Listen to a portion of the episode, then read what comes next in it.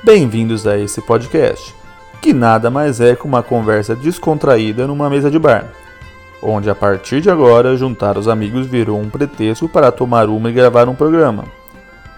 Onde gravar um programa virou um pretexto para tomar uma e juntar os amigos. E tomar uma virou um pretexto para juntar os amigos e gravar um programa. Um podcast que não tem medo de se posicionar e discutir sobre diversos assuntos sob um olhar de brasileiros vivendo aqui no Canadá. Então, puxei uma cadeira, abram sua cerveja que vai começar mais um Pinga com Maple. Salve, salve galerinha! Estamos começando mais um podcast e hoje com a gente aqui a Juliana, minha esposa maravilhosa, meu amigo Guilherme e a sua namorada Julie. Amor, comece falando um pouco sobre você. Quem é você na fila da migração? Bom, então, eu sou a esposa do Fredo. É, eu vim para cá mais ou menos uns três anos atrás. Eu era professora no Brasil. Vim para estudar inglês e, e daí eu fui ficando, né? Conheci o Fredo logo no meu primeiro ano aqui. A gente começou a namorar e depois foi morar juntos e casou agora em abril de 2019. Temos a bebê Margot e o bebê é a nossa lagartixinha, o Nestor. Nosso Bearded Dragon, é um dragãozão, né? é. Julie? Então, eu vim mais ou menos como a Ju, é, vim é, para melhorar o meu inglês, a intenção e o dinheiro era só para um mês. E acabei também conseguindo me arrastar aqui, fui ficando, sempre com a ideia de tentar melhorar o inglês, mas também com a ideia de tentar fugir um pouco da crise do Brasil, porque eu saí de lá justamente por conta disso.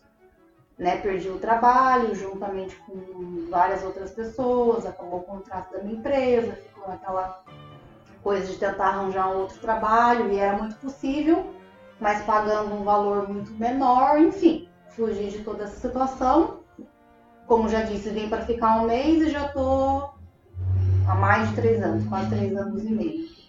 Inclusive, agora já sinto que é a hora de voltar.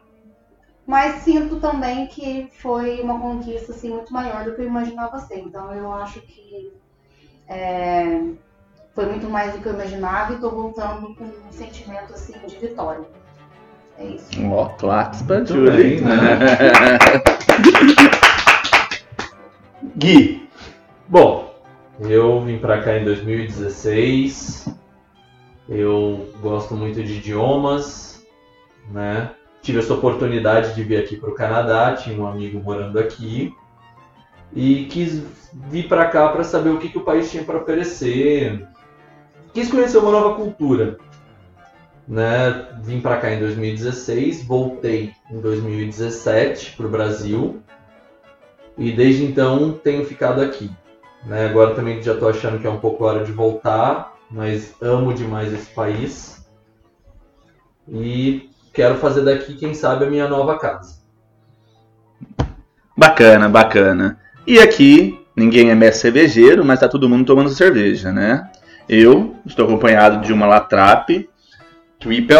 Eu tô tomando ela pela primeira vez. Achei ela um pouco forte, consistente. Mas eu gostei. A minha nota seria aqui um 4,5. Foi o que eu dei no aplicativo do Untap. Que a nota máxima é 5. A nota máxima é 5. Eu dei 4,5. Achei. Gostei, realmente gostei. É um pouco cara, uhum. mas não dá pra você tomar diariamente, assim. Mas pra apreciar, eu, eu, eu realmente gostei. E você, Julie? Então, tô tomando aqui uma Blonde, Amsterdã Blonde, que atualmente é a minha preferida aqui. Eu, pra ser sincera, eu gosto muito de cerveja, mas eu gosto de cerveja leve. Então eu não sou apreciadora de cerveja de trigo, blá blá blá. Quando eu vejo uma cor diferente, eu já fujo dela. Se vier um pouquinho opaca, já, opa, tá estranho. Não, não dá, não dá. E essa aqui, como eu não conhecia, e como todas as outras que eu não conheço, tipo, ai, ah, não vou gostar, mas aí acabei experimentando e gostei. Então, assim, experimento cervejas novas desde que ela seja leve, ou seja, tenha o mesmo gosto. Ah, legal. É, essa eu sim tô apreciando bastante e é a que eu tô tomando aqui agora. Bom, eu tô tomando aqui uma Pale Blend. Ela uma cerveja, ela é bem levinha. Porcentagem alcoólica dela 0.4%, mas ainda assim ela preservaram o gosto da cerveja, gostei bastante. Ela foi vencedora no Reino Unido e ela carrega vários prêmios de cerveja ao redor do mundo. Né? A minha é uma Waterloo, uma Radler Grapefruit. Eu tô mais nessa pegada de tomar essas cervejas é, saborizadas, assim, né? Com suco de frutas. E, mas eu também compartilho do gosto da Julie. Eu gosto das de trigo, mas essas IPAs, essas daí eu não gosto muito não. E eu tenho ido mais nas leves também. Então, todos devidamente calibrados, é, todos brasileiros, vivendo no Canadá. A gente vai falar um pouquinho sobre a nossa vida aqui, sobre o que a gente pensa, né? Para vocês, o Canadá é o paraíso que todos imaginam? Eu posso começar a falar. Ah. É, é tudo muito no improviso aqui, a gente não tem nada combinado, então assim, é uma pergunta muito complexa. E hoje, depois de um certo tempo aqui, três anos e alguma coisa, eu, eu digo que não é o país do paraíso, e apesar de não ter tido experiência em outros países, eu acho que nenhum lugar é o país do paraíso. Né? Inclusive faz a gente repensar que o nosso próprio país pode ser o país não do paraíso, mas muito melhor do que a gente acha que é. Então, é, é muito bom ter a oportunidade de estar aqui. E quando você tem é, o conhecimento do que é a vida num país de primeiro mundo, é lógico que você acaba comparando, ah, lá no Brasil é isso, aqui é muito melhor. Mas isso acontece muito no começo, enquanto você está encantado com tudo que você vê aqui. Realmente, muitas coisas, a diferença é gritante. E eu posso até falar sobre essas coisas, tipo transporte público, segurança, que são coisas básicas para a gente poder ter uma qualidade de vida. Mas depois, quando o tempo vai passando, você vai vendo que isso é importante, mas que outras coisas são importantes também. Que é ter a sua família por perto, é você ter acesso à saúde pública, que no Brasil a gente sabe que não é das melhores, mas a gente tem. Aqui não. A não ser que você pague por isso. E você paga muito caro por isso. Então, assim, aqui a gente tem uma vida ok, não é fácil, quando você tem saúde.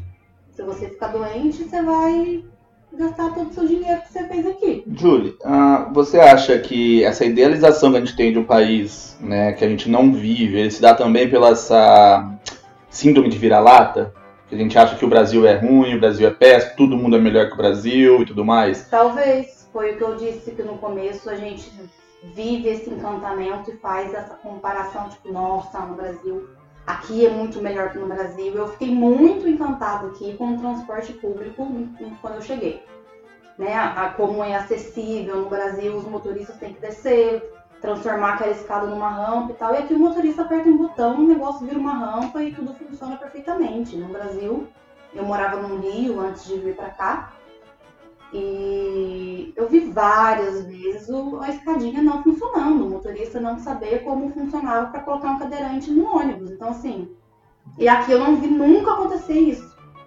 Isso me encantou muito. Eu falei, nossa, né, é o mínimo que tem que existir num lugar. As, as, as calçadas aqui todas têm São acesso. né? E no Brasil você não vê isso. Isso encanta de uma forma assim, apesar de você não precisar disso mas você vê as pessoas que precisam disso tendo acesso, isso te encanta de alguma forma. É, isso chama empatia, né? É, a gente exatamente. se colocar no lugar dos outros. É. Não só os cadeirantes, como o carrinho de Uhum. bebê também a gente vê bastante Sim, aqui. muito. O carrinho de bebê tem prioridade até Tem, no, tem. no, no ônibus, né? As É. pessoas têm que levantar, levantar o banco por causa de uma cadeirinha de uma criança e tudo É, mais. eu, no Brasil não existe isso, nunca vi um carrinho de bebê dentro de um transporte público, nenhum. É. Né? Então é, são coisas que encantam muito no começo e que depois vira uma rotina e você começa a comparar, tipo, começa a acontecer o inverso. Nossa, mas no Brasil, como eu ouço, eu não morei em São Paulo, mas eu já ouvi falar de todas as pessoas que moram lá que o transporte, o metrô de São Paulo é melhor que o daqui. É, em especial o transporte, é, tem toda essa questão de acessibilidade, né? São, eram pequenas coisas que me fascinavam quando eu, quando eu cheguei, tipo o ônibus rebaixar para a pessoa entrar no ônibus. Para uma velhinha, para um velhinho, isso ajuda bastante. Ele rebaixa a parte da porta para ficar mais fácil o acesso. E não tem degrau. No, no Brasil, existe uma escada Exato. com dois degraus para a pessoa ter acesso ao ônibus e, assim, uma pessoa É, normal, né? aqui é uma coisa só, né? É. Quem tem um carrinho de bebê não pode usar lá o acesso que o cadeirante É. precisa para o ônibus. Porque também no Brasil tem catraca, né? Aqui não É, tem catraca e tudo mais. Bom, na questão do transporte, eu tenho algumas críticas. Eu não acho o transporte aqui tão bom. Mas o que eu acho que ajuda o transporte aqui é o planejamento da cidade. Né, o que acontece? Você tem um ônibus, né, que ele geralmente ele não faz curva. Ele pega de norte a sul e essa é a linha. Ó, a linha Daphne. Daphne é o nome da rua. Ele vai até o sul e vai até o norte. Isso Nossa. facilita muito o próprio transporte. E também você tem ruas principais de leste a oeste. Esse ônibus não faz curva, ele vai até o final e volta. Isso facilita muito. No Brasil, a gente tem toda uma complicação, porque é uma cidade não planejada, ela cresceu de forma desordenada. Então você faz rotas de ônibus, diversos ônibus passam também no mesmo ponto, né? Que para você dar conta do sistema de transporte, você coloca. Tem pontos que você passa 8, 10 ônibus Sim, no mesmo, sim. e isso complica muito um transporte de São Paulo, por exemplo, né? Então, Aqui, são pouquíssimos os pontos que passam três ônibus diferentes Sim. sabe? Né? Então eu acho que isso facilita muito né, a nossa locomoção. Mas eu acredito assim, eu acho que os ônibus aqui eles são um pouco velhos, por mais que sejam bem cuidados e tudo mais. Eu acho que não tem uma tecnologia apropriada. Vamos dizer, ah, primeiro mundo, né? Não deveria nem ter motorista, não, mas é uma, uma piada, claro.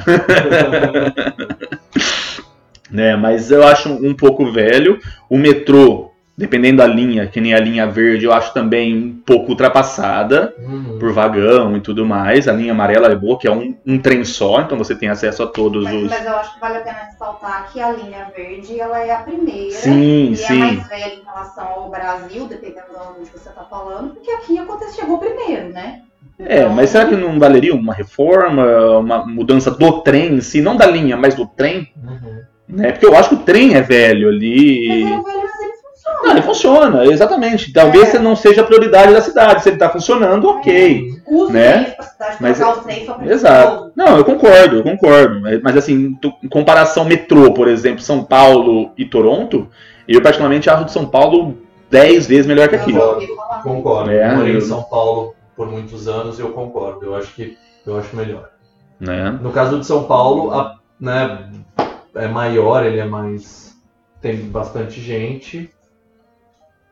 Mas. Mas assim, comparado com o de Toronto, porque o de Toronto chega no, no, no período do inverno, começa a ter muito atraso, ele começa a andar em marcha mais devagar é, por causa da neve e tudo mais. Eles têm um cuidado, mas não tanto quanto o de São Paulo. De São Paulo, no caso, eles faziam a manutenção todas as madrugadas. Isso faz com que o negócio seja mais dinâmico e os horários são também melhores. É, você pegou numa questão que aqui é bem é, visível pra gente, a gente sente na pele, né, quem usa transporte público, porque no final de semana, o que o Guilherme falou aqui no, que em São Paulo, por exemplo, a manutenção é feita de madrugada, aqui é no final de semana, mas não na madrugada. Isso. Então, assim, óbvio que no final de semana as pessoas usam menos porque elas vão fazer Não coisas e não estão indo Ah. trabalhar. Mas as pessoas usam o transporte público pra lazer, pra fazer um- várias outras coisas. E aí tá aquela linha ali, um, um determinado trajeto parado, tipo, duas horas da tarde ou oito horas da manhã. Às vezes o final de semana inteiro. É, o final de semana inteiro e tipo, meu, isso não. Eu nunca vi isso no Brasil. É, então é um ponto. A gente estava falando bastante sobre o transporte, mas essa questão de paraíso, é, que, que todos imaginam, ele abrange muitas outras coisas, né? Como, por exemplo, os hospitais, que é, que é um ponto que a Julie falou. Né? É um ponto que ela comentou. E realmente, o, antes de vir para cá, eu nunca dependi do SUS no Brasil.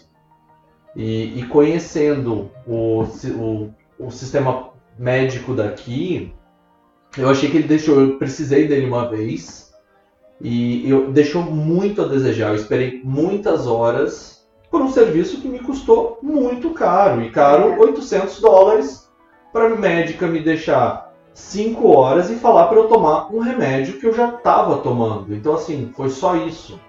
Foi só para ela me dar esse, né, esse conselho, vamos dizer assim, porque não examinou, não olhou nada e foi só isso. Então assim, o sistema público daqui ele deixa realmente a desejar nesse sentido. E eu Pagando. E pagando, né? E a gente fala, ah, o SUS que não é pago, é isso mesmo. Não que a gente tem que se conformar com isso, mas muitas vezes o SUS, ele é, tem profissionais muito melhores do que aqui no Canadá, gente. Que é um país de primeiro É, mundo. aqui eles têm meio a cultura do se curar é, sozinho, né? Sim. Tipo, vai lá, se- é, Sim. cura natural. Evitam medicar. Exato, né? Tipo, vai lá tomar uma água lá que vai passar.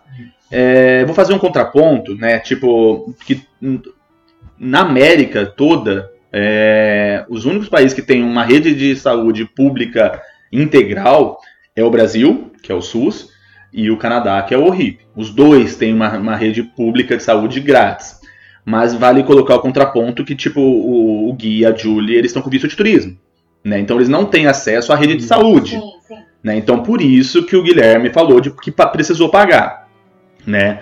Mas quem tá com o a residência permanente aqui, quem é cidadão, não paga nada. Mas tem Né? acesso aos mesmos profissionais. Tem Eu- acesso aos mesmos profissionais, mas é, uma- é meio cultural. É. né? Isso quer dizer, os médicos têm essa questão da cura natural, Uhum. né? Como é, é cultura, né? São os mesmos profissionais, mas também é, eu, eu sei lá, vamos, vamos falar de forma simplista até. Eu acredito que o Brasil também é um pouco hipocondríaco, que as pessoas procuram demais o hospital. Eu vejo, por exemplo, na minha família, né, que ah, eu tô com uma dor na orelha, ela vai no hospital. É, eu, eu espirrei, eu vou no hospital sabe? É uma procura excessiva que sobrecarrega também o, o sistema de saúde. Aqui no Canadá a gente não vê, as pessoas, as pessoas vão no hospital, vão no médico quando elas têm, Quando quando, elas estão realmente realmente estão mal, é sim. cultural. Uhum. Né? Não sou Não é que a gente tá errado, nós brasileiros estamos errados. É uma questão de cultura mesmo. Hum. Exato, né? É, a gente falou um pouquinho de transporte, falou de saúde, e acho, que- eu acho que o- a diferença principal, né, tipo, desse paraíso que se destaca do, do, do Brasil é a segurança. Sim. né? Eu acho que é exatamente a questão da segurança que está tirando muita gente do Brasil. Eu nem vou falar como o Canadá, mas eu vou falar que qualquer a maioria dos países que as pessoas procuram como destino, não só o Canadá, mas a própria Europa, diversos países, os Estados Unidos, todos esses países eles têm uma baixa criminalidade, né? E isso Atrai, né? Atrai. É. né? É, Não quer dizer que não exista, exato. né? A gente vê, ouve relatos, tipo, a gente tá indo trabalhar, tá ouvindo rádio, a gente tá ouvindo falar, Uhum. tipo, ouviu, teve um Sim. tiroteio ontem à noite e tantas pessoas morreram. Mas não- é uma proporção, mas muito. É mais isolado, né? São muito interior. É, exatamente. Mas existe, gente. Tem Normalmente gente é briga aqui. de gangue também, É. né? É. Uhum. Não é que nem Exatamente. no Brasil que é assalto, mão armada, Uhum. coisas assim. Que é trombadinha, que você tá, É. tá no centro e eles estão em todas as esquinas. É, você não são é isso. assaltado aqui. Acho que eu não conheço ninguém. Eu conheço um caso de uma, de uma amiga minha que Uhum. falou que foi assaltada aqui, que levaram o celular dela. Mas isso em quatro anos aqui, um caso. Uhum. Né? Então é uma coisa bastante Mas rara. Realmente é. A, segura, a sensação de segurança aqui É. é muito grande. Você Uhum. pode andar de madrugada no centro da Sim. cidade com o celular na mão. é. Que Aliás, isso é um ponto que quando eu cheguei aqui, e como eu já disse, eu morava no Rio antes de vir pra cá por quatro anos, e aí você se adequa àquilo ali, né? Não anda com o celular enquanto você tá no ônibus, que o, o- qualquer pessoa vem e pega ali da janela, enfim. Todas aquelas coisas que a gente já sabe quando mora lá. Não só no Rio, né? É que no Rio é um, pouco mais puxado. tem mais visibilidade Exatamente. também no Rio de Janeiro, né? E aí quando eu cheguei aqui, eu andava na rua, assim, as pessoas andando com o celular, e eu mesma, às vezes, pegava o celular pra ver a hora e automaticamente, tipo, não, não posso andar na rua com o celular, mas eu até esquecia que eu tava aqui porque isso era tão automático já e eu acabava fazendo com aquilo que eu já vim do, do Brasil.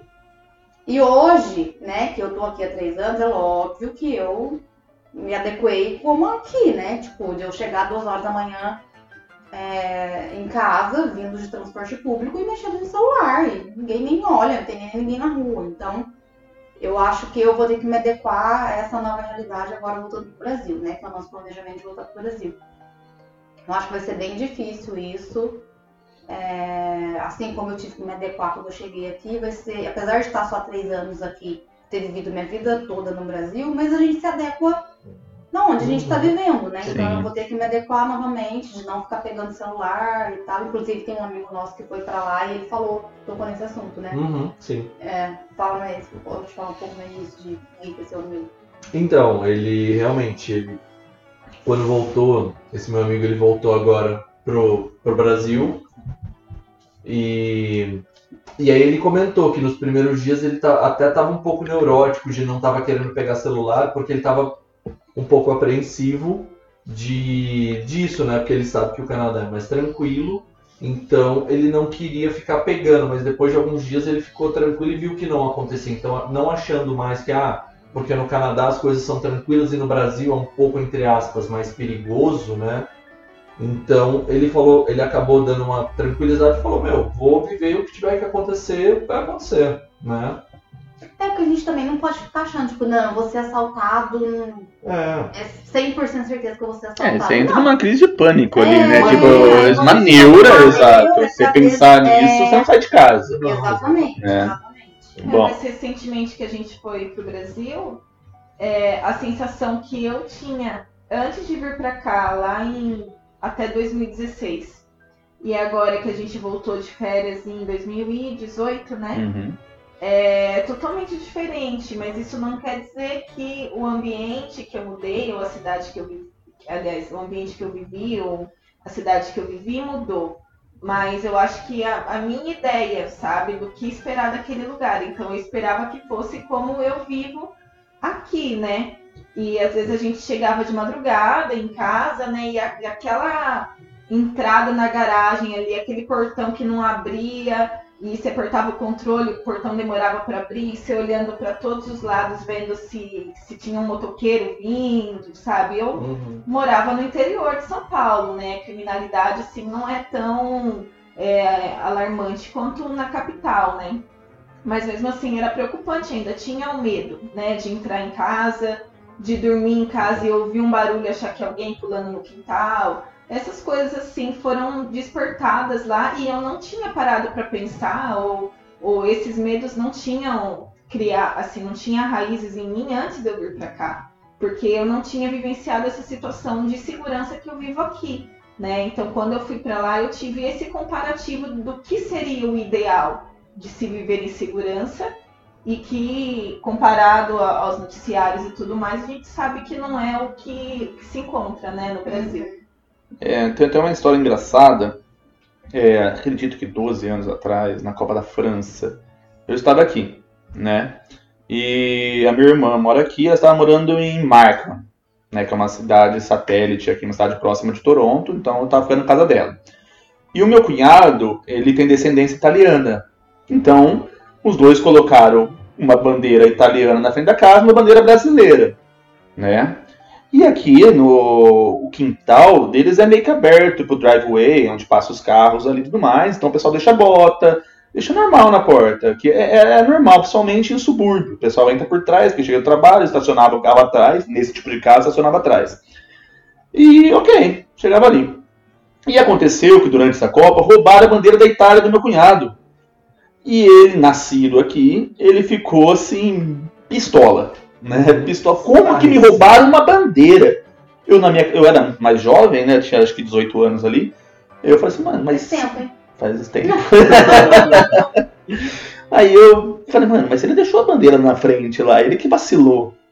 Sabe, mas não, não não existe esse pensamento. Ele vacilou aqui, pô, se não é seu, você não pega. Acho que os nossos per- esqueceram o celular no metrô e foi devolvido, né? É Exato. de última geração. Acho- A culpa não é da vítima aqui, Ah, né? Ah, mas não- Ainda bem. né, não, é- não é nem questão de culpa, mas assim.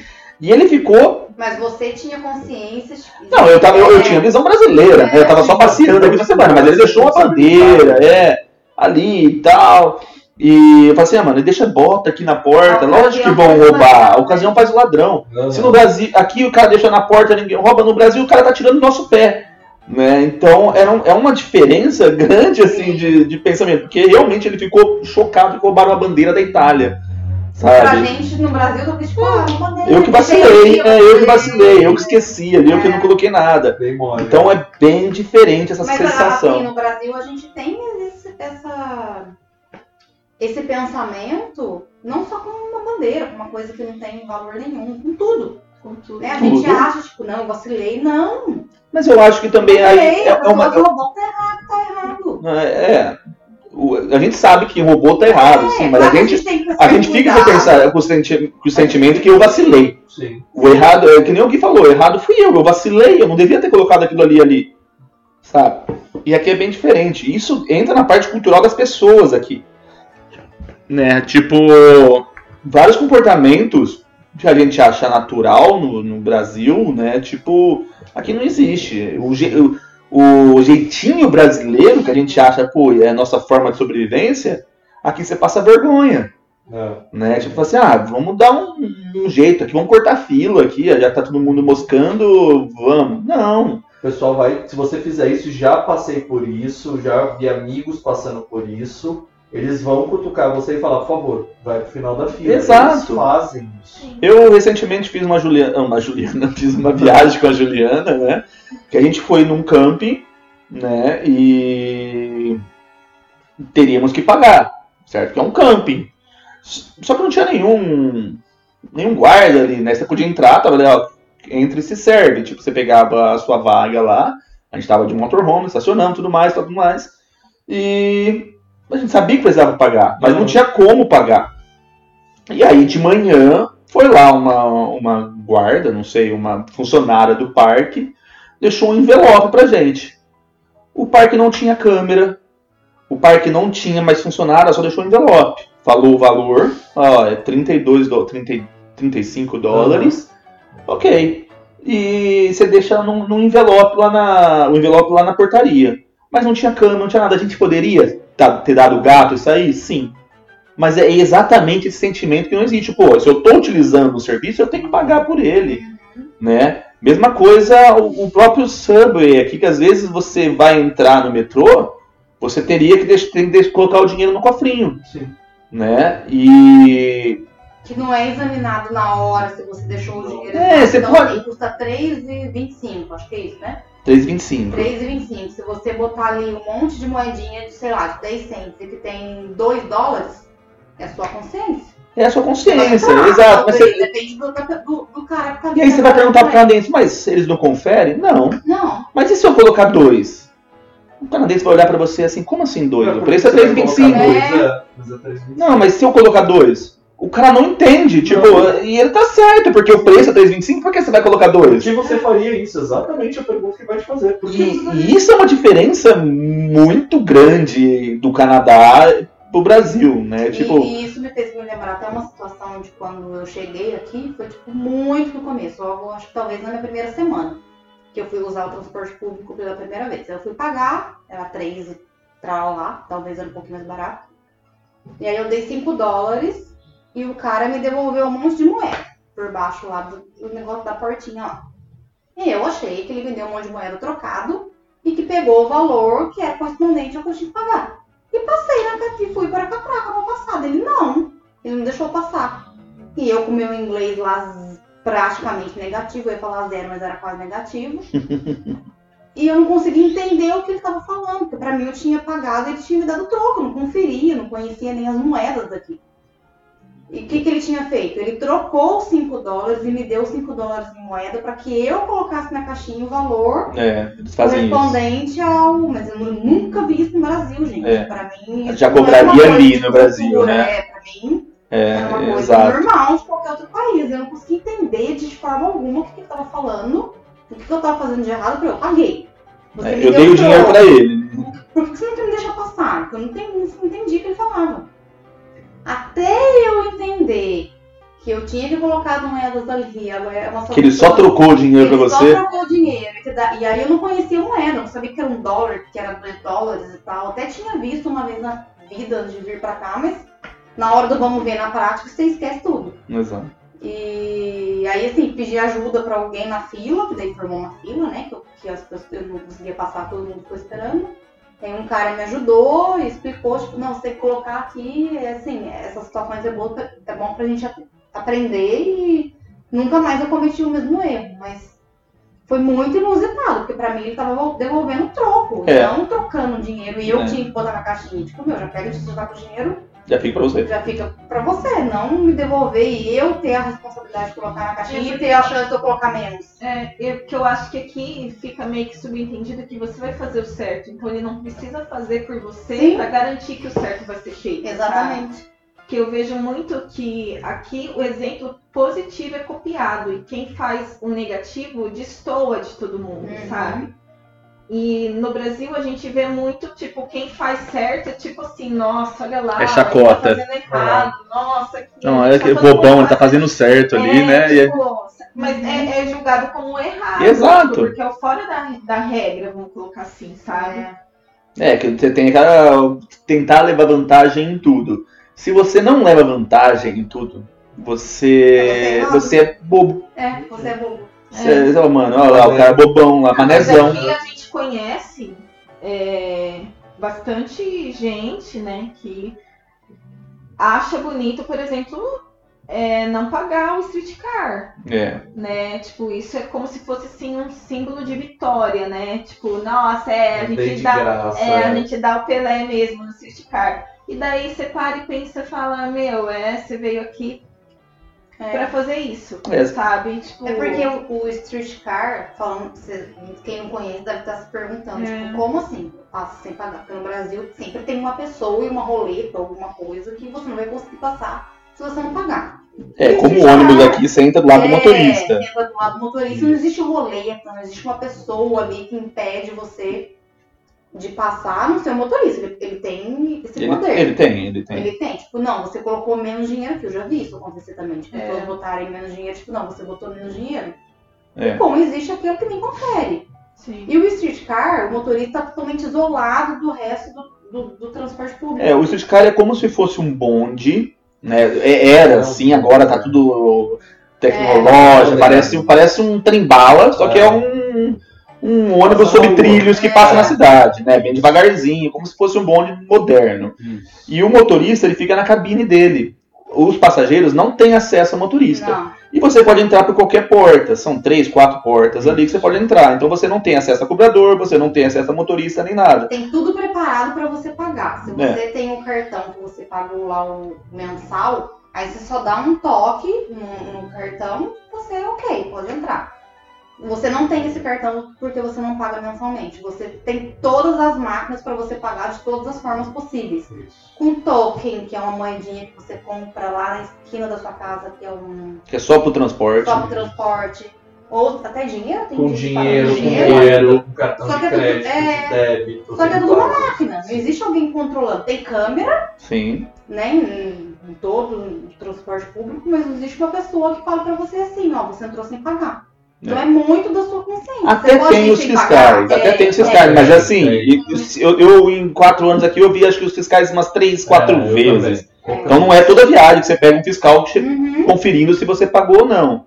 Né? Porque se- quando você entra, ele emite um recibo que você pagou. Sim. Então você tem isso aí. Né? Você não... Geralmente os fiscais estão nos pontos finais. E aí quando você desce, ele começa a exigir de você. Me dá aí que você pagou, sei lá, ele te aborda de alguma forma. É. E, e aí, se você não pagou, se você deu esse caô aí que você acha que não É, tem ninguém você lá, você vai passar multa. vergonha, você vai pagar uma multa, enfim. Dá para chegar numa conclusão É. que também a diferença da população, da cultura, Uhum. é fundamental na construção do país. Sim, totalmente. Mas se existe aquelas pessoas que não pagam transporte público por essa brecha, muito entre aspas, né? Que, que o, o governo dá de não ter uma pessoa ali para conferir o- né, 100% do tempo, existe. Essa- Essas pessoas que tentam dar o Pelé são as pessoas que não se adaptam aqui. Eu já vi várias vezes. É aquelas pessoas que, tipo, chega um tempo, não quer, assim, e ela satura do canal, não, isso aqui não tá dando pra Não mim. é pra mim, é. Né? Aquela pessoa que. Se integrou Não, é, não, não- não faz, esse, esse, esse país não é parte dele. É. Né? Se a pessoa não, não entra nesse modo, fala assim, "Ó, eu tenho gosto de pagar esse transporte, eu tenho gosto de pagar esse De serviço, contribuir. de contribuir, porque eu sei que isso está vindo para mim, Sim.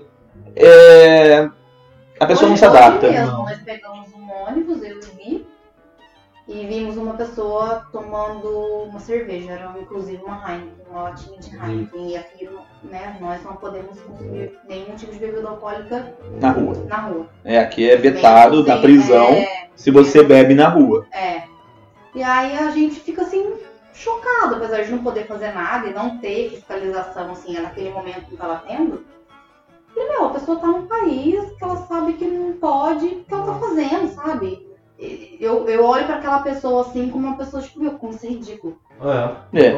Isso é. uma coisa que me faz falta aqui, beber É. na rua. Realmente eu Sim. sinto muita saudade de beber na Sim. rua. praia, Levar, levar uma caixa térmica ali numa pracinha, beber Sim. com os amigos, isso me, isso me faz falta. Inclusive, Mas não eu é por ca- eu porque me faz falta, Não é porque é da nossa cultura. não é porque é da nossa cultura que eu vou sair fazendo isso. É. Sim, sim. Né? Eu estou em outro país, eu tenho que me adaptar a esse país, não o país me- se adaptar a mim. Inclusive, é uma coisa que é muito difícil pra gente no verão aqui, porque como nós não podemos beber em lugares públicos, e aqui no verão, como o verão é muito curto, a gente quer aproveitar o máximo que pode. O que, que a gente faz? Vai pra ilha, que é o ponto turístico aqui principal no verão. E quando você vai pra ilha, lá tem churrasqueiras já fixas do lugar pra você fazer o seu churrasco. Tem não só churrasco, tem né? Tem estrutura, estrutura pra você fazer o piquenique, tem as mesas e tal. Você pode levar a sua cerveja. Como que você faz um churrasco num lugar maravilhoso? Não. Isso não existe para brasileiro. Né? Né? é. Então é muito difícil, às vezes, você se adaptar àquilo. Tipo, fazendo melhor nem fazer. A gente E aí você vai pegar um Sim. bar, quer tomar, que tem os decks, né? Que são as áreas cercadas, faz parte do bar a céu aberto. Só que você vai ali paga uma long neck 7 dólares, 8 dólares. É possível você beber ali, só que assim, Você vai pagar quando eu tô caro. fazendo um churrasco, é longe do lugar onde eu posso beber. Aí Sim. eu vou vou com a minha carne, vou. Eu tenho que ir pro bar pra beber e voltar pro É, negócio pra, pra comer, porque eu também não posso levar minha carne pro bar. Exatamente. Né? Não faz É. sentido. E esse ano a gente foi, nós vimos fiscalização, abrindo caixas de, de isopor, caixa térmica, né? seja o que for. Nossa, sério? as coisas A gente viu esse ano. Fecha, isso Eu é nunca muito vi, É. nunca vi. Então, assim, porque as pessoas podem levar todo tipo de Claro. coisa, né? Tipo, não é só bebida, podem levar coisas que precisam ficar ali, vai passar o dia na ilha. É. E aí a gente viu essa fiscalização, mas aí eu- nós brasileiros estamos acostumados com isso. Como assim? Você faz um churrasco. Sem cerveja? sem cerveja? É. É, não faz, é melhor fazer. Exato. Dá pra levar a cerveja? Dá. Dá pra burlar a fiscalização? Dá, mas você vai fazer isso? É, vai da sua consciência, né? É aquele negócio de adaptação que a gente falou. Quem faz isso não se adapta. É, é É. assim, você tá num país, você tem que viver a cultura daquele país, né? Eu acho que Exato. é. Acho que tem é, essas bastante diferenças. É, eu e Juliana, nós éramos, é, nós éramos professor no Brasil, né? então a gente teria uma bagagem muito alta para falar também da educação. Porém, aqui a gente não tem filho, a gente não estudou aqui mesmo. A gente fez curso de inglês e tal, mas essa diferença do, da rede de ensino do Brasil e do Canadá é um pouco limitada para a gente. A gente não consegue fazer um comparativo apesar de ter pego alguns livros de geografia da minha prima, das minhas sobrinhas aqui, e ter examinado a grade curricular aqui também, eu vejo uma grande diferença da grade curricular do Canadá com o Brasil, e eu, como professor, eu acho a grade, a grade do Brasil muito melhor que a daqui. Tem muito mais conteúdo, muito mais abrangente, muito mais profundo. Na geografia, Uhum. né, que, eu- que é onde eu, eu tenho o local de fala aí. É, o Canadá, ele só ensina Estados Unidos e Canadá. Geografia e história, praticamente. Você não tem uma geografia contemporânea global, Uhum. né? É, Então, na parte da educação, a gente vai ficar meio que devendo algumas coisas também. Eu sei que aqui, é, o aluno do high school, que seria o ens- o ensino médio, ele também tem, ele pode escolher a área que ele vai, né? Tipo, num, no ensino médio não é tudo vomitado, você tem que abraçar o mundo agora Uhum. você já é direcionado na área que você quer. Você, ah, eu, você já tem consciência que você já é um adolescente. Ah, eu quero fazer engenharia. Então, dentro do high school, a escola vai dar te ênfase às, às, direcionar. às matérias de matemática, física, né, Uhum. química. e vai deixar um pouquinho de lado geografia, história, sociologia, filosofia, essas coisas. Aí o menino já escolhe, não, não, eu quero ser filósofo. Você vai pegar mais a parte da humana, você vai, né, tipo, a, a, o high school já te coloca nessa, nessa Uhum. área.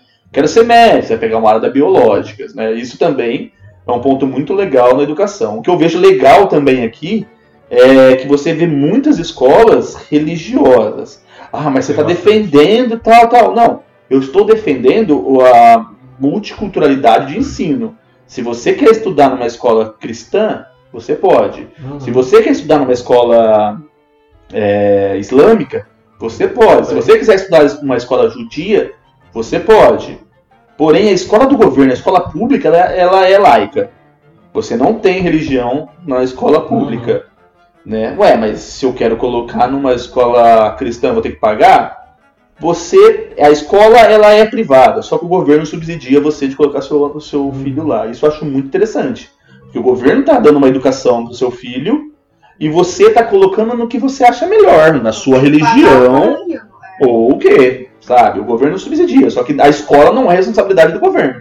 Uhum. E a multiculturalidade aqui, aqui em Toronto, principalmente, é altíssima, né? O quanto a gente vê aqui nessa região é Todas as altíssimo. línguas, você pega um transporte público para ir da esquina da sua casa, É. cinco quarteirões, você não vai escutar só inglês. Não. Nenhuma das vezes você não vai escutar Não. só inglês. Ah. Sempre vai ter uma língua até que você não sabe quem. É, Tá você, falando. você tem bairros aqui só de chinês, Uhum. bairro, cidades. É chinês já tem cidades É. como marca, que era a cidade que minha irmã morava no passado. Você vai pra Brent, você só vê indiano, Isso. né? Mas você tem bairros de portugueses, você tem bairro de jamaicanos, você tem bairro de italianos, você tem Coreanos. gre- gregos, né? Você tem bairro de toda essa diversas etnias. Então você aqui você vê todo mundo, todo o mundo inteiro você vê dentro de uma cidade. Uhum. Eu li alguma coisa que Toronto só perdia para Londres no mundo de multiculturalidade assim populacional. Né? Eu, eu, eu também não posso confirmar se está certo, mas eu li em algum lugar isso. Uhum. Não, eu, se você falou dessa questão de, de multicultural e, e é uma questão, uma questão que você tem que pesquisar muito, né? Quando você vai para um lugar para fazer o que você tiver que fazer, né? No meu caso foi, foi, foi para aprender inglês. E eu, na verdade, sinceramente, eu vim na onde dava pra pagar. Eu não fiquei pesquisando muito, o que que dava, eu nunca tinha viajado. E quando eu cheguei aqui, eu eu parei com pessoas falando não só inglês. Aí eu falei, ué, não tô entendendo. Aí eu vi que eu tinha que ter pesquisado um pouco melhor. é, Mas não considero isso como um erro, não. Na verdade, é uma coisa até boa, porque Porque você conheceu a gente. Tá, Não, com também, certeza, também, com também. certeza, é verdade. Mas porque para pessoa que está aprendendo inglês, é, o fato de você pegar outros sotaques de Sim. outros países, isso ajuda bastante. Uhum. sim, sim. Né? Assim, você não fica tão focado, tão vidrado só Sim. naquele tipo. No come... Então Desculpa, ajuda, não, ajuda, ajuda. É, no começo, você vê com uma. Quando você vem com um inglês muito básico, isso dificulta muito, muito, porque às vezes a pessoa, sei lá, você tá conversando com um japonês, ele tá falando uma palavra que, ok, você entendeu, o sotaque dele é bom e você entendeu. Sei lá, qualquer palavra. E aí, como você já sabe aquela palavra, você quer escutar a mesma pronúncia de uma pessoa, sei lá, que mora no Oriente Médio, sei lá onde. E a pessoa fala completamente diferente, você acha que não tá entendendo. E aí quando você entende que é aquela palavra que você já sabe, tipo, tipo eu tô falando errado ou essa pessoa que tá falando errado? Então, assim, ao mesmo tempo que para quem tá chegando isso é muito difícil, isso com o tempo é muito bom para você, porque você pode ir para todos todos os outros lugares falando inglês você né, como você conviveu aqui com pessoas do mundo inteiro, É, essa questão da língua é, é bem complicada para quem está chegando aqui também, que você fica bem perdido, comete algumas gafes e tudo mais. Eu, quando eu, eu cheguei aqui, é, no Brasil eu só tinha feito inglês em escola, né, no, no ensino médio. Sempre estudei em escola pública, então fazia parte da grade. É, mas era aquele inglês, assim, né, que a gente aprendia pouca coisa. Quando eu comecei a fazer o plano de vir pra cá, eu fiz é, aula particular. E mesmo assim, quando eu cheguei aqui, eu tive bastante dificuldade. O meu nível de inglês era infinitamente inferior ao que eu imaginei que eu tinha, sabe? Então, às vezes eu saía para comer e, eu tinha que pedir o que eu sabia falar, mesmo com muita dificuldade.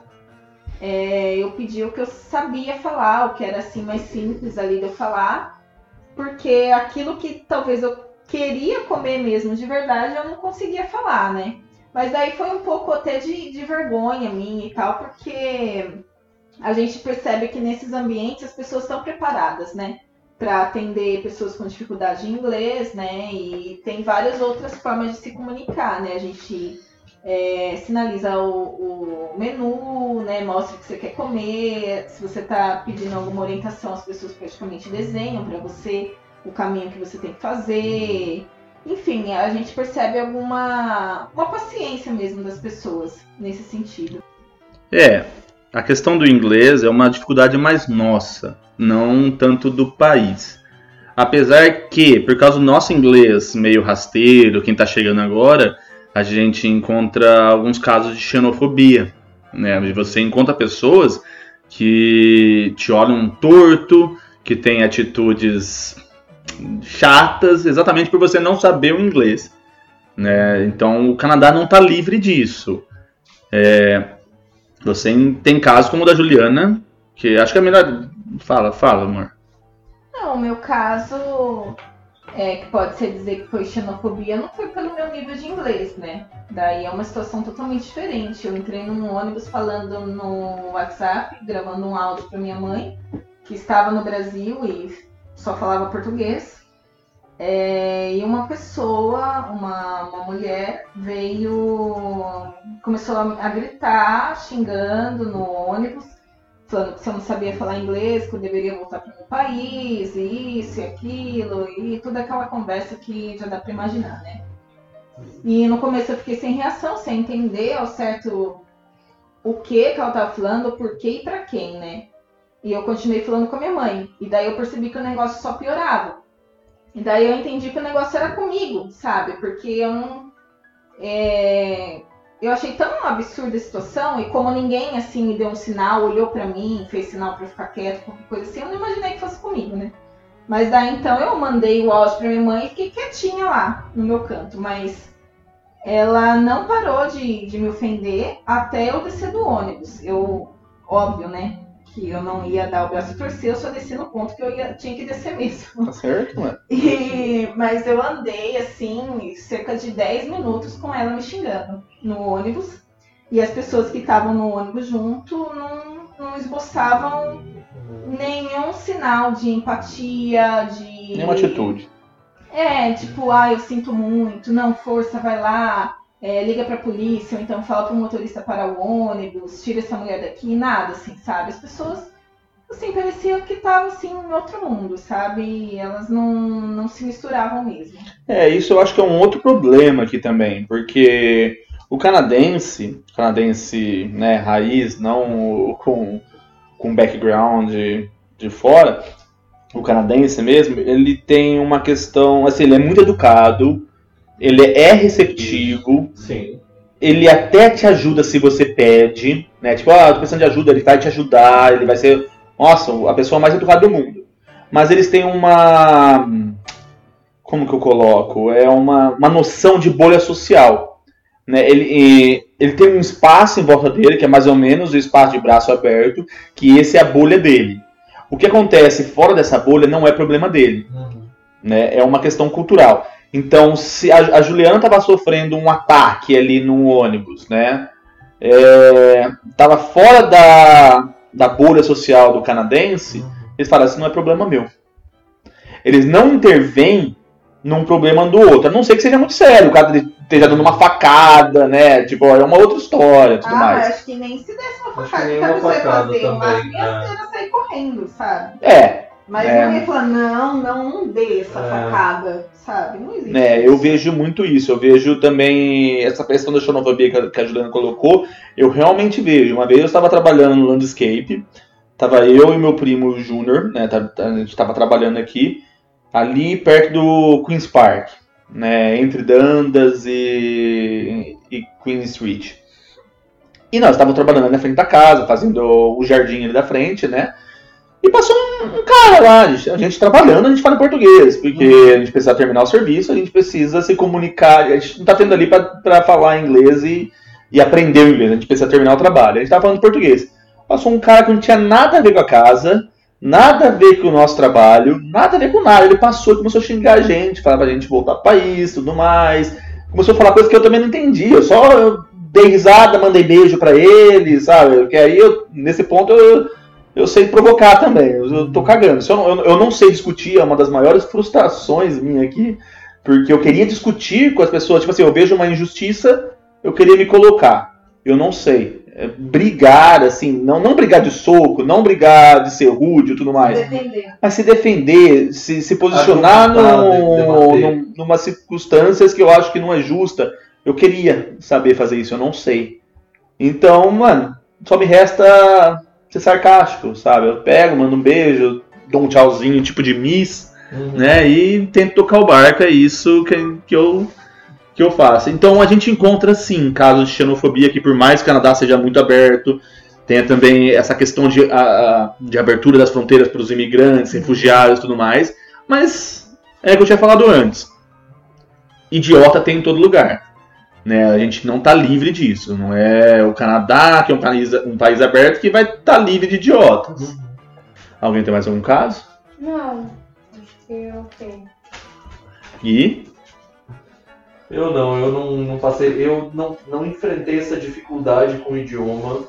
É, o Gui, o Gui ele tem um inglês tipo, muito bom, muito bom. Muito obrigado. Né, então, mas não, nunca passei. A minha mãe já relatou um caso desse, bem similar ao da, da Juliana, nos Estados Unidos. Ela estava num shopping, ela foi buscar.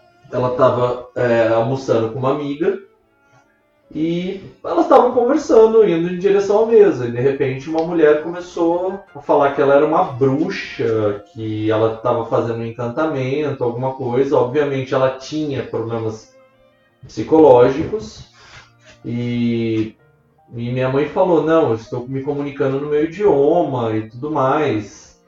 E a moça foi contida, tudo mais. Então foi, foi o único caso que eu, que eu conheço, assim, tirando da Juliana, de alguém ter passado por um caso desse de xenofobia. É, gente louca e frio dá um podcast à parte. E agora, o nosso quadro que os ouvintes nos contam como foi a sua chegada aqui no Canadá. E nesse episódio, quem mandou sua história foi a Carolina Monteiro, de Recife. Certo, minha história com o Canadá é a seguinte: a minha irmã veio pra cá em 2017 e eu tinha acabado de me formar em odontologia. E até então eu não, nunca tinha pensado assim, pensava em fazer intercâmbio e tal, mas não tinha vindo na minha cabeça realmente morar fora por muito tempo, não voltar mais pro Brasil de qualquer forma. E tava bem feliz porque eu tinha acabado de me formar. E ela veio para Toronto. E aí, depois de uns meses trabalhando, eu comecei a ver que a realidade é bem complicada e pensar na qualidade de vida que eu queria para os próximos anos. Que foi o mesmo motivo que fez a minha irmã vir para cá. E eu comecei a pensar da mesma forma que ela, porque ao mesmo tempo ela me contava as coisas como eram aqui e eu tava vendo como as coisas eram lá. Então, quando foi em dezembro de 2017, eu comprei um curso de intercâmbio de dois meses para vir para cá em 2018, no final de 2018, e comecei um curso de inglês. Até então meu inglês era bem básico. Eu tinha algum vocabulário, conseguia entender pouquíssimas coisas, porque eu sempre via filmes e músicas em inglês, mas nada nada demais. Então, quando eu comecei o meu curso de inglês lá, eu comecei realmente o curso do básico. E aí passei o ano muito ansiosa, o ano de 2018 inteiro, para vir para cá, estudando inglês, tentando juntar o máximo de grana possível. E aí vim eu e meu namorado em 2018. Em dezembro. Eu já tinha em mente que eu queria arrumar um jeito de ficar, mas eu sabia que era muito difícil, porque eu não tinha inglês suficiente. Meu inglês nessa época já estava no nível intermediário. Mas eu também não tinha o dinheiro para fazer um colégio público. Já tinha dado uma olhada escola, nos colégios privados, mas também não tinha esse dinheiro. Então eu cheguei aqui, comecei a estudar inglês. Ele também veio, veio fazer o curso. E um dia aconteceu uma coisa que eu só posso pensar que foi o destino, oh Deus. Porque uma amiga da minha irmã, que também é brasileira e mora aqui, ela esqueceu o carregador na casa da minha irmã, um dia que ela foi lá na casa dela. Como a minha escola ficava no mesmo prédio onde ela já tinha trabalhado e era uma agência justamente de, de intercâmbio, de college, dois tipos de uma agência de vistos. Ela pediu para eu deixar o carregador nessa agência. E aí eu fui deixar e conheci uma pessoa lá que trabalha lá e comentei a minha história. Poxa, eu queria tanto ficar aqui, mas não tenho como tal. Ele me falou: Olha, eu conheço um college que dá para pagar dividido. À medida que você vai ficando aqui, você vai pagar uma entrada, você vai fazer o pathway de um mês e você pode mudar o seu visto. E aí eu fiquei super feliz. Já comprei o pathway, falei pro meu namorado que eu ia ficar, que eu não ia mais voltar. E, e ele resolveu ficar também. E daí a gente pagou a entrada, saiu meu visto, a gente casou. É, o colégio é privado, tá? Então tinha a chance dele não conseguir o visto dele, mas a gente foi lá na fronteira do Niágara, consegui o visto para ele e comecei trabalhando na limpeza e ele também. Trabalhei um tempo na limpeza, logo depois eu senti a necessidade de sair de lá para melhorar o meu nível de inglês, apesar de eu ter estudado e eu estava no college, mas não, a gente sabe que para aprender inglês realmente só na prática. Falando mesmo, sendo forçado a falar, né, também. O college ajudava, mas não o suficiente. Então, eu comecei a trabalhar em caixa de supermercado. Logo depois de trabalhar em caixa de supermercado, eu comecei a trabalhar como vendedora. E agora eu consegui emprego como recepcionista. Meu nível de inglês melhorou bastante e eu já vivi muita coisa aqui esse um ano. Foi como se fossem cinco anos. E eu não me arrependo de nada que eu fiz para chegar até aqui. Eu sei que tem um longo caminho ainda até pegar a residência permanente que eu pretendo, mas tudo que eu conquistei, tudo que eu evoluí foi muito, muito bom.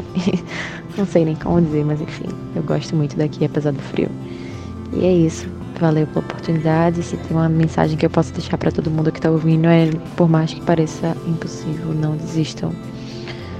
Não desistam. É isso.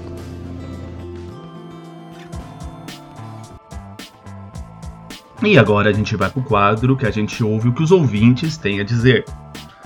Não sobre esse podcast de hoje, mas sobre o anterior, o piloto que a gente fez, que eu contei com o Guilherme e com o Cleison. Eu selecionei aqui alguns recados e começando pelo Carlos de Bauru, interior de São Paulo. E aí, Alfredo? Acabei de ouvir o podcast e achei bem da hora. Interessante a ideia de misturar cerveja com bate-papo, contar um pouquinho das experiências de vocês aí no Canadá e da questão cultural. Só que passaram algumas dúvidas que eu queria partilhar, e também para vocês debaterem isso nos próximos podcasts. Por exemplo, você falou a respeito do lixo, que quando você foi a primeira vez no Canadá era bem menos que agora. Porém, se passaram 20 anos e muita coisa mudou. A dúvida que eu queria colocar é a seguinte: os métodos de produção os produtos de consumo mudaram também. Hoje em dia, a gente tem a utilização do plástico e de outros descartáveis, que fizeram aumentar consideravelmente a poluição não só no Canadá, mas em todo o mundo. Você não acha que é virtude disso o aumento da sujeira aí? A poluição não tem a ver com essa questão da produção maciça de plástico e isopor? Talvez não seja um reflexo somente da questão cultural ou dos costumes, mas também a questão da produção. O que você acha? Então, eu concordo com você. Né? A facilidade hoje que se tem de adquirir produtos, embalagens, contribui sim né, com o aumento de lixo na rua. É, é notável. Porém, eu acredito que a questão cultural, né, a, os diferentes costumes e educação contribuem muito mais com essa questão. Eu digo isso também porque eu viajei recentemente pelo país, né, e eu consegui observar algumas cidades. Coincidentemente, nas cidades onde havia o maior número de imigrantes, é, eram as mais sujas, né? E eu não estou aqui apontando o dedo para nenhum imigrante ou etnia especial, até porque eu sou imigrante. E também não quero dizer que um país, que determinado país é mais sujo, mais limpo o Canadá. Não é isso, né? Mas quando você compara, por exemplo, Toronto e Vancouver, que são as cidades que têm mais imigrantes, com Ottawa, é, Montreal e tudo mais, você percebe uma grande diferença entre elas. Né? Ottawa não tem tanto imigrante que nem Toronto. É, as cidades que você vê, que você nota que tem mais canadense, são a, as cidades mais limpas que eu observei. Né? Eu tive a oportunidade de morar aqui no Canadá com família canadense e também com diversos imigrantes né, de diversos países. E eu garanto para você, é notável o trato que o canadense tem com seu lixo. Bom, e seguindo, eu vou colocar o áudio do Neto, né, também no interior de São Paulo. Ele fez um, uma crítica bem interessante e pertinente sobre algumas questões que a gente colocou no outro podcast. E assim, uma outra coisa que eu queria falar para você, e aí já é uma crítica mesmo, tá ligado? Que é o seguinte, vocês falaram a respeito de socialismo e capitalismo lá. Eu acho assim, cara. aí já vai entrar num campo que eu, eu, eu, eu polemizo, tá ligado? Porque assim, ó, é um trabalho filho da puta que é, algumas pessoas têm tentado fazer de reducionismo do conceito de socialismo e de capitalismo para apresentar as coisas como uma dualidade, como uma dicotomia. E o mundo não é mais bipolarizado. Então, para a gente fazer um trabalho sério, inclusive vocês que estão aí, tipo, é, difundindo ideias, veículos de comunicação, são pessoas que são influenciadores, vamos colocar dessa forma, meu, tem que aprofundar isso de uma forma que não, não, não fortaleça essa ideia. Então, toda vez que se vai falar, por exemplo, de é, economia, política econômica, meu, não pode mais hoje, desculpa falar isso para você, mas não pode mais se falar em capitalismo e socialismo. Tem que cortar essa ideia. Tem que fazer de conta que isso não existe. E até porque não existe mais hoje. Na prática, não existe capitalismo e socialismo. Hoje em dia a gente está vivendo uma política. Hoje em dia não existe um país assim, tipo, que participa de um bloco econômico que é capitalista e um país que, se, que é de um bloco econômico é, socialista ou comunista. Hoje em dia a gente está tentando viver num mundo um pouco mais globalizado. Não é um mundo globalizado ainda né? Mas o que acontece? Existem políticas econômicas. E o Canadá, ele não é um país que é mais socialista do que capitalista, e os Estados Unidos é um país mais capitalista do que é, socialista, ou, ou inteiramente capitalista, porque não existe isso.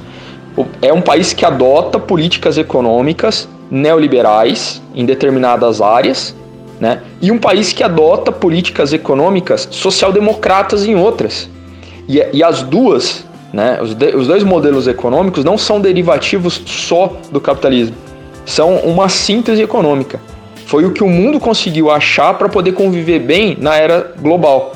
Porque senão não, a gente não ia conseguir fazer comércio com outros países, né? De blocos econômicos diferentes. Boa, Netão. Eu acho muito pertinente a sua crítica, eu concordo 100% com ela. Realmente a gente falhou no outro podcast sobre essa discussão, né? Ela realmente foi superficial, talvez devido ao nervosismo de primeira viagem, né? Da primeira vez que a gente estava gravando um podcast, talvez ao nível alcoólico também, né? Mas sim, falhamos. Um ponto que a gente deveria ter abordado, por exemplo, era explicar o que, que é um estado de bem-estar social, né? Que é essa categoria que eu encaixaria o Canadá, né? Um estado social ele surge exatamente como alternativa ao socialismo e ao liberalismo econômico, né? esse modelo ele coloca o Estado como organizador da política e da economia. Ele se encarrega da promoção da defesa social. Né? O, Estado, o Estado ele vai agir ao lado de sindicatos e empresas privadas, que é o que acontece aqui. Ele tem o intuito de garantir serviços públicos e proteção da população. Então é exatamente isso que a gente vê aqui no Canadá: um Estado forte, intervenção na economia e na organização social. Você possui aqui no Canadá uma alta carga tributária que financia, por exemplo, os serviços públicos. Você encontra aqui diversas empresas estatais em áreas estratégicas, como petróleo, energia, logística, transporte e até na distribuição de bebida. Inclusive, você encontra até alguns monopólios né, estatais.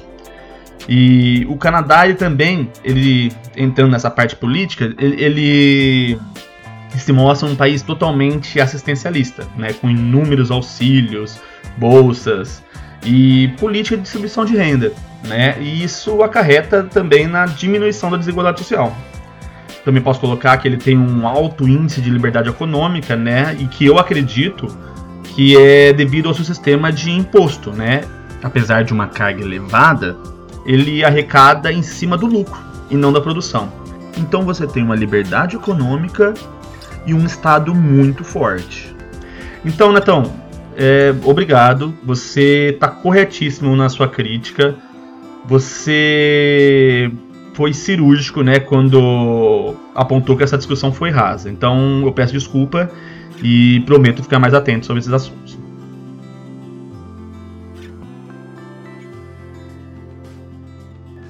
Estamos chegando ao fim desse podcast e vamos para a parte das indicações. Amor, você tem alguma indicação pessoal aqui em Toronto? Então, na Dundas Square. É o outro humor, é o outro humor, é o outro. Ah, eu vou indicar um restaurante que eu fui em Vancouver e ele tem a, a rede aqui em Toronto também. Bem barato, achei barato e a comida muito boa. É o Spaghetti Factory. Boa, onde é? Boa. Ah, põe no Google. que a gente comeu em Vancouver. A gente gostou e a gente viu que tinha aqui. Então, Eu não sei onde é. Lá em Downtown. Gastão. Gui, Bom, o lugar que eu recomendo seria Dundas Square, que ela seria a Times Square de Toronto. É Bem numa escala menor, mas é um lugar bem bacana, um lugar bonito, com uma vista muito bonita. Uhum. foi lá que teve show, né? Que a gente foi. Show do. É, teve, teve diversos shows ocorrem ali, sim. Gil? Eu vou pegar o gancho do Guilherme. Ele falou da Dundas Square e ali tem vários bares que eu gosto bastante. É bem turístico, né, gente? Então, é lugar turístico, você imagina aí um negocinho mais salgado e tal, mas que vale cheio, a pena. De, cheio de gente, né? É, cheio geralmente. de gente também. Tem um shopping muito bacana, né? Para as compras aí, se se estiver turistando. Mas eu gosto muito ali do Jack Astor's, né? Que é bem na Dundas Square. E ele fica num lugar bem alto, então você tem, quando você fica no pátio, você tem a vista. Claro que o pátio daí é no verão, né? Ou até essa época, acho que tá aberto. Tá, Talvez, eles colocam talvez, aquecedor. Tem aquecedor. E aí você tem a visão, assim, bem bacana do Dundas Square e vale bem a, bem a pena, assim. Tem muitos outros bares, mas como a indicação só uma, então a minha de hoje é essa. É, como é a primeira vez que a gente faz esse quadro, é, eu quero indicar meu lugar favorito aqui em Toronto, que é o, a UFT, que é a Universidade of Toronto. Como que é? University of Toronto. É, que eu acredito que é o lugar mais bonito de Toronto, né? Eu gosto de ir lá, tal, às vezes ficar sozinho, tal, porque a faculdade, a universidade é uma mistura do contemporâneo com o clássico. Você vê os prédios assim naquela arquitetura antiga, tijolinho à vista, parece um castelo, e você vê toda uma nova arquitetura, né, com novos prédios de vidro e tudo mais, fazendo parte do mesmo ambiente. Eu acho fantástico de verdade a universidade aqui. Bom, então eu preciso agora agradecer aos nossos convidados. Primeiramente ao Mozão, né? Juliana, tá sempre comigo, em tudo que eu faço ela tá ao meu lado. Te amo, tá? De nada, amor. Preciso agradecer meu outro mozão também, Guilherme, Ô, meu filho. que não mora aqui em casa, não dorme comigo, mas tá sempre comigo em todo, tudo que eu faço. Gui, Bem. obrigado mais uma vez. Eu que agradeço, foi muito bacana participar. E eu, e se vocês tiverem perguntas, se vocês tiverem dúvidas, podem mandar, viu, gente? Obrigado, Júlia, você. Lindo, gente. Você foi fantástica a primeira vez, mas tá de Eu parabéns. gostei bastante de fazer, imaginei que fosse muito mais chato, mas é. É, é, é, eu imaginei que fosse muito mais chato, de verdade, gente. Mas é bom falar de coisas assim que a gente tá vivendo e. Dá até uma forma de desabafo. também, Desabafa, né? Dá uma- Assim, é, é, porque não é tão fácil ficar longe de casa, mas é sempre o saldo é positivo. Então fechou, gente. Temos o programa. Tamo junto, é nóis. Foi.